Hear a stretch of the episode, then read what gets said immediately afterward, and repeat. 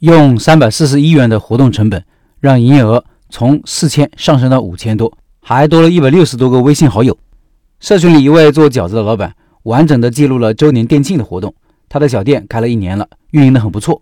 记得他去年选址的时候，还在社群里提问过来着。我很记得他的双门头。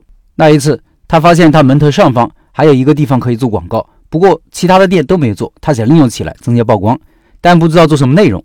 我就建议他放品类名字就好了，字要少，字体一定要大，老远就可以看得清楚。为什么要放品类名呢？因为品类名是顾客需要的时候第一个想到的。这里放上了他店铺的图片。听音频的老板可以到开店笔记的公众号查找对应文章，看这些图片。这篇内容图片比较多啊，后面还有很多活动现场和海报的图片。他后来也照做了，我觉得效果很不错。一排门面，就他的店是双门头，远远就可以看得清楚。下面来听听他这次活动的过程的分享，最后是我的总结。第一天，他说时间稍纵即逝，一转眼一年就过去了。去年这个时候还在摆摊，今年就店庆了。回头看看，时间过得真快。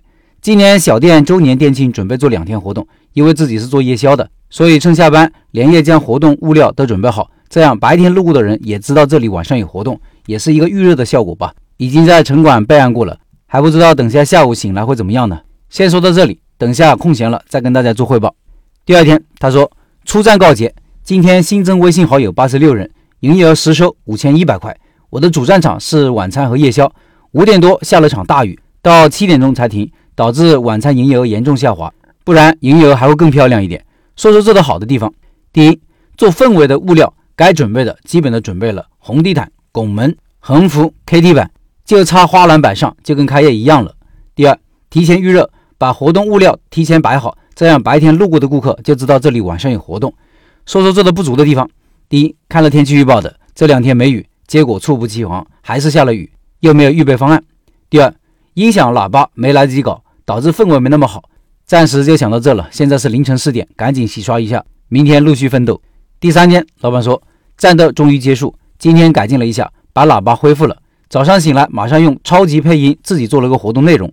大家以后做活动，如果条件允许的话，一定要考虑声音的吸引力，这会增加活动的氛围。因为有的人路过可能没看见，不过听见了也会过来，这样就增加了曝光率。还有就是放适当的音乐，也会增加活动的氛围。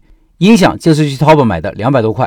配音找淘宝做，或者自己用超级配音 APP 自己做就可以了。今天的战果是新增微信好友八十一人，营业额实收五千零二十块，比昨天稍微低一点，不过也在预期之内。因为周日这边生意就淡一些，晚上大雨导致今天气温下降，出来的人也少一些。真是人算不如天算呀！不过还好，顾客们也给力，这个战果算中上吧。现在是凌晨四点，休息一下，明天恢复常态，继续战斗。然后老板总结了一下这次活动的成本，他说，活动两天，十月十六号到十七号，一共送出二十九碗牛杂汤，十七碗饺子，拱门、红地毯、门型展架都是以前开业淘宝买的，留着没扔，现在派上用场了。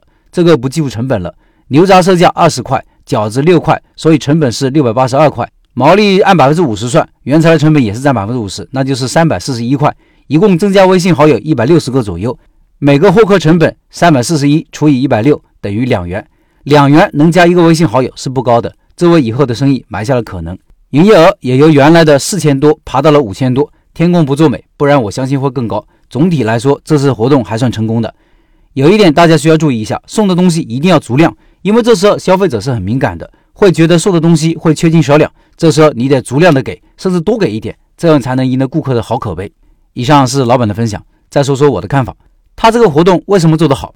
第一，有力度，有免费吃的活动，广告一打出来，看起来有冲击力，路过的人都会多看几眼。免费不是纯免费，不需要每个人都参加，但是很多人会因此进店的。第二，考虑了宣传效应，光有活动和力度还不够，还要把活动给宣传出去，顾客发圈集赞就是很好的宣传。第三，门口的宣传做得很好，搞得跟开业一样，路过的人都会注意到，执行很到位。很多老板活动搞得挺大的，但是门口没有氛围，这样效果会差一些。做活动呀，不需要创意，需要的是力度和执行。最后，大家不要忘了，二十三号晚上八点，拜师学艺的饺子馆老板会直播介绍饺子项目，直播会在钉钉群和微信视频号进行，音频下方有二维码，下载一个钉钉 APP，扫码加入。